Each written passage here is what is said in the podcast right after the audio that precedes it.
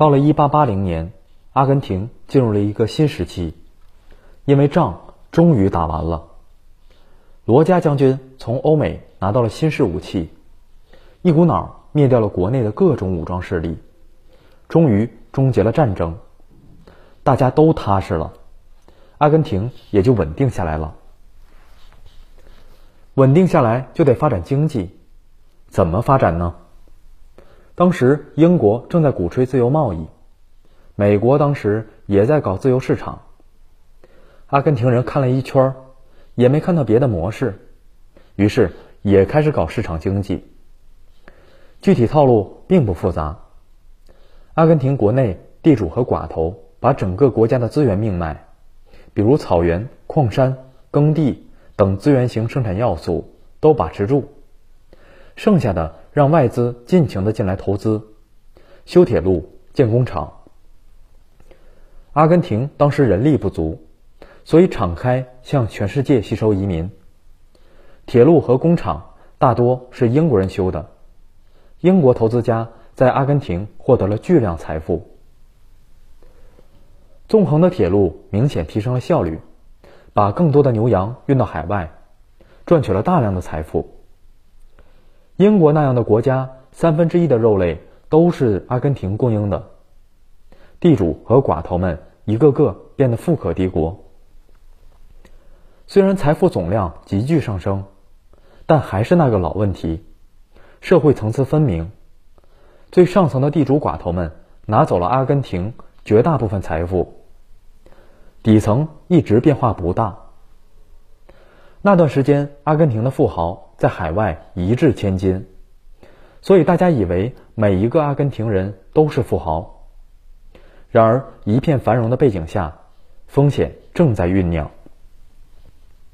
在一战时期，阿根廷的人均收入已经看齐了英美等国家，但是人们的收入差距很大，社会分裂非常严重。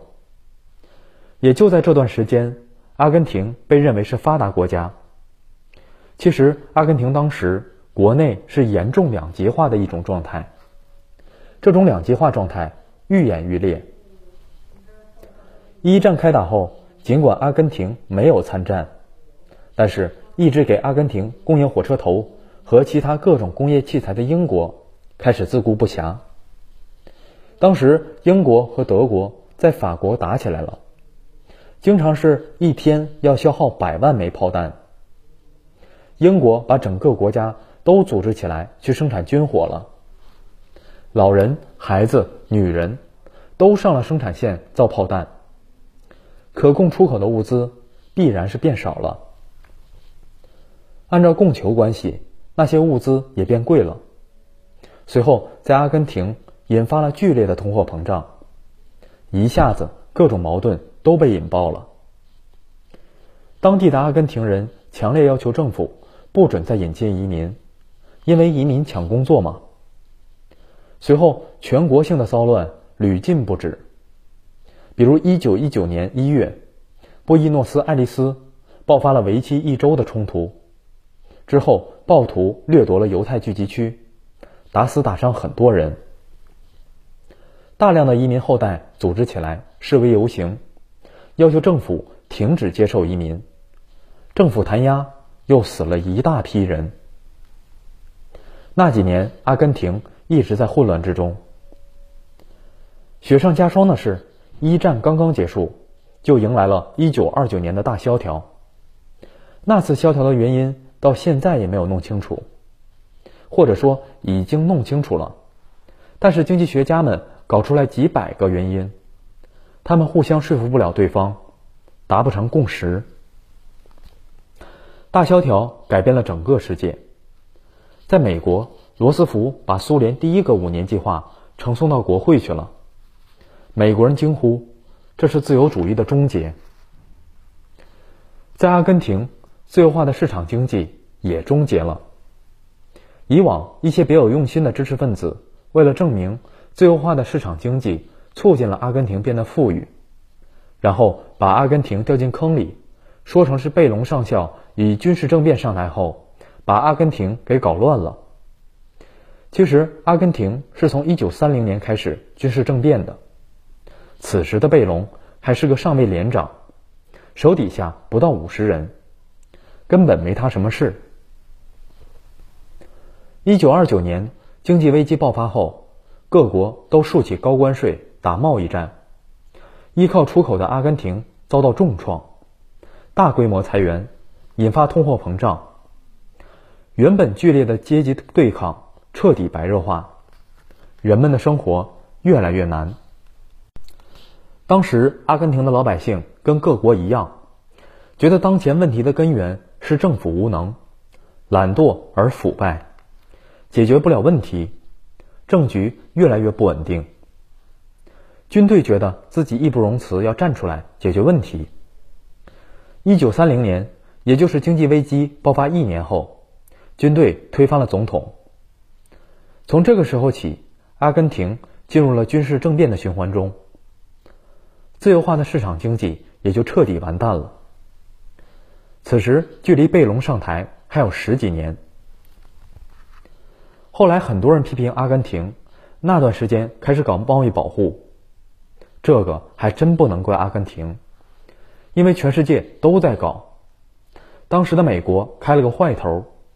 最早搞贸易保护，甚至完全不从阿根廷进口肉类，以保护美国本国的农民。一直倡导自由贸易的英国也大幅削减阿根廷的农作物进口。阿根廷为了保护本国农民，也赶紧开始操作。从那时候起，阿根廷就开始讨厌英国和美国，觉得他们是伪君子，并且成了德国的好搭档。还有样学样的，像德国一样搞起了国防工业，生产武器来带动就业。很多人把保护政策归到了后来的贝隆上校身上，其实不太对。贝隆是个承上启下的人，他的政策都不是他自己发明的。在阿根廷乱哄哄搞了十几年之后，贝隆上校看不下去了。沿袭了阿根廷军人的传统，又一次发动了政变。这位将军带领军官团推翻政府，随后在大选中当选总统。贝隆当时做了几乎所有人都要求他做的一件事，也就是大规模所有制改革。为什么要这么做呢？很好理解，铁路是很赚钱的，但是以前的利润都被资本家给赚走了。所有制变革之后，就不以盈利为目的，可以给工人多发一点工资，而且有样学样的学习美国，搞物价管控。有人肯定要问了，贝隆不这么搞行吗？其实是不行的。阿根廷当时已经成了一个火药桶，如果不按照民众的要求改革，接下来又是一场政变。当时的美国也一样。罗斯福要搞他的新政，国会不让，老百姓就要去放火烧国会。但是阿根廷显然没有搞国有化的经验，所有制变革之后，好处不明显，毛病全出来了。人浮于事、内部腐败等问题越来越明显。顾客为了让电话公司装一个电话，得等两年，而且电话还经常串线。所有制变革没能救得了阿根廷，阿根廷继续衰退，老百姓继续闹，军队继续参与，终于在一九五五年又一次发生了政变，逼迫贝隆辞职。贝隆辞职后，政府开始朝着去贝隆化的方向猛踩油门，也就是贝隆干什么，新政府全给他拆除掉。以往很多人说。阿根廷的问题是贝隆导致的，这明显是为了保持理论的一致性，对现实进行了修改。甚至有人说，阿根廷经济衰退是从贝隆开始的，这简直就是胡说八道了。我们刚才说了，贝隆上台不是衰退的原因，而是衰退的结果。人民要求变革，才把他给选上去了。在他之前，阿根廷已经衰退十几年了。如果某一个人就能毁掉一个国家的市场经济，那市场经济这东西也太脆弱了。这么脆弱的东西，怎么能在这么残酷的世界上生存呢？反正阿根廷从一战开始，一直到现在，基本上尝试了所有的经济模式。美国经济学家评价日本时说：“经济学理论都不够日本人用了。”对于阿根廷来说也一样，无论是经济学还是政治学，都不够他们用了。基本上每隔一些年就政变一次。从一九三零年到一九八三年，阿根廷只有三任总统完成了任期，其他的都被推翻了。这还不是最过分的，最过分的是具体操作经济的，也就是经济部长。平均每年换一次，偶尔一年换三次。阿根廷的经济政策乱成什么样，大家可想而知。说到这里，其实已经没什么可说的了。政局乱到了这种程度，阿根廷的经济能搞好，那就奇了怪了。在接下来的岁月里，政变、示威游行、通货膨胀、债务违约，成了阿根廷的日常。